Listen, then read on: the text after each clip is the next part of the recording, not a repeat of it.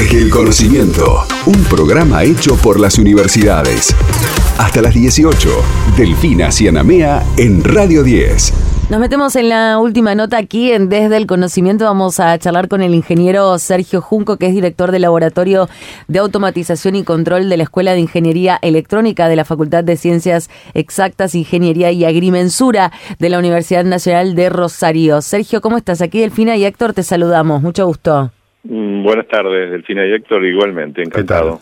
Con muchas ganas de conocer todo lo que están haciendo allí en el laboratorio de automatización y concretamente están trabajando con distintos manipuladores robóticos y robots móviles. Para arrancar me gustaría entender un poco de qué se tratan estos tipos de robots. Sí, bueno, eh, primero esa es una de las grandes líneas de, de, desarrollo tecnológico, digamos, de, la aplicación de las cosas que nosotros hacemos más a nivel teórico de control. La otra gran línea, la comento, es la el, gestión de energía y control de microredes eléctricas inteligentes con generación renovable, solar y fotovoltaica y también almacenamiento de energía. Pero bueno, yendo a lo que vos me preguntás, eh, bueno, los eh, son básicamente los, los manipuladores robóticos son bastante conocidos por imágenes que hay de a veces de, procesos industriales o de procesos de líneas de montaje. Creo que son los más conocidos donde, por ejemplo, tenés un robot que está en una línea de producción de automóviles y va pasando el vehículo y se le van haciendo cosas diferentes, soldando, eh, poniendo puertas, pintando, etcétera. Los robots están fijos. Eso sería un manipulador robótico fijo. Es, de un tipo, hay muchos otros tipos. Ese el que te estoy diciendo que es como un, es como eh, un, brazo humano, digamos, con muchas articulaciones. Después hay otros que son, este, eso se llaman series, hay otros que se llaman paralelos, que son como una araña, digamos, que son varios brazos que agarran un único objeto este, simultáneamente. Eh, entonces esta es una línea, el robot manipulador fijo. Eh, tiene un brazo articulado, como te decía, en el extremo tiene eh, un, sistema de agarre donde puede ir algo tipo una mano o tipo una herramienta de soldado, de pintura o algo lijado, esmerilado, lo que quiera que fuese, o herramientas como de tuercas, destornilladores, etcétera. la otra cosa que, que existe y en la cual trabajamos nosotros concretamente porque en robótica existen muchísimos tipos de robots, es el de los eh, robots móviles.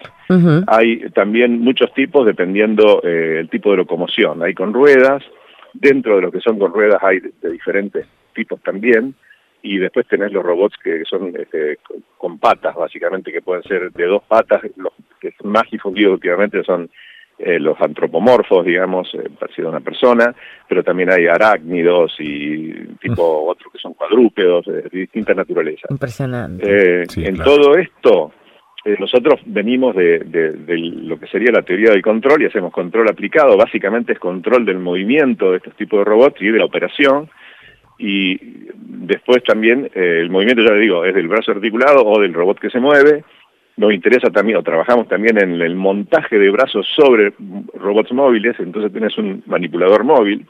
Y, este bueno, eh, ahí hacemos algo de teoría y hacemos, eh, ya te digo, construcción de prototipos experimentales, ¿no? Con la idea de poder pasar de la teoría a la acción ingenieril, digamos, de poder a través de ellos interactuar con el medio, brindar asistencia tecnológica o hacer transferencia de conocimiento, y naturalmente también para probar eh, resultados teóricos sobre ellos. ¿no?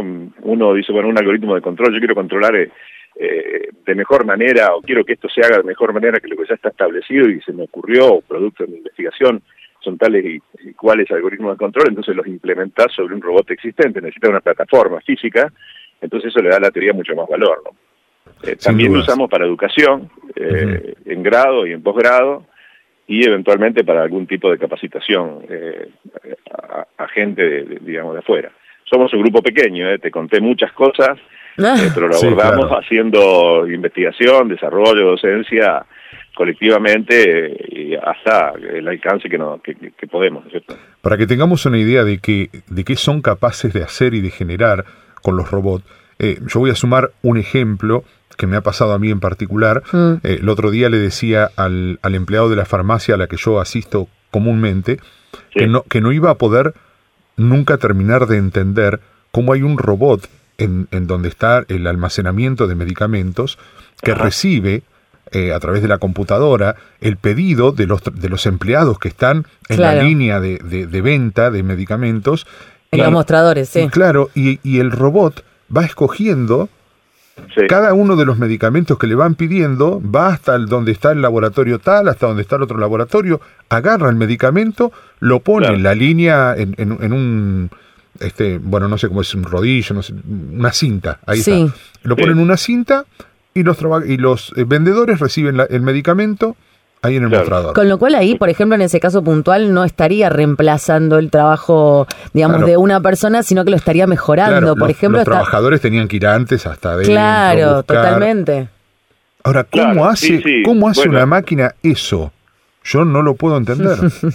bueno, hay, eh, lo que pasa es que en esa aplicación que vos dijiste, como, como en casi todas, hay eh, muchísimos aspectos a considerar. Está por empezar, digamos, hay, hay robots que hacen ese tipo de trabajo que se mueven sobre, por ejemplo, rieles.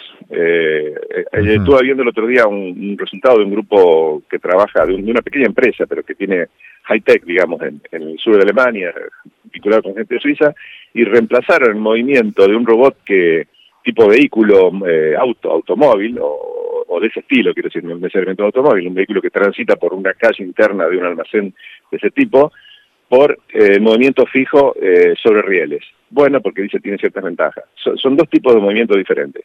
Pero eh, en todo caso, al robot hay en, este, en, estas eh, cualquiera de estas situaciones que vos decís, hay que pasarle la información de a dónde tiene que ir y qué tiene que hacer. Bueno, son múltiples tareas que requieren para digamos para la implementación de los sistemas que hacen múltiples tecnologías y múltiples enfoques más teóricos, ¿no? O sea, ahí hay gente que trabaja en control de los motores que tiene el robot, pero hay gente que trabaja en procesamiento de imágenes, digamos, también, y, todo, todo confluye, es absolutamente multidisciplinaria la robótica. Es asombroso todo lo que nos estás contando, Sergio, miles de preguntas justo hoy, estamos con muy poco tiempo, pero te agradecemos mucho la comunicación y te mandamos un abrazo enorme. Y quizás lo contactamos para, para también poder conocer otro de los trabajos porque funcionan mucho mejorando la calidad de vida de las personas también en materia de salud, así que siempre es interesante ponernos en conocimiento de estos temas. Te mandamos un abrazo. Muchas gracias, Sergio. Muchas gracias a ustedes. ¿eh? Adiós. hasta pronto. Un abrazo. Chao, hasta pronto. Estás escuchando Desde el Conocimiento con Delfina Cianamea en Radio 10.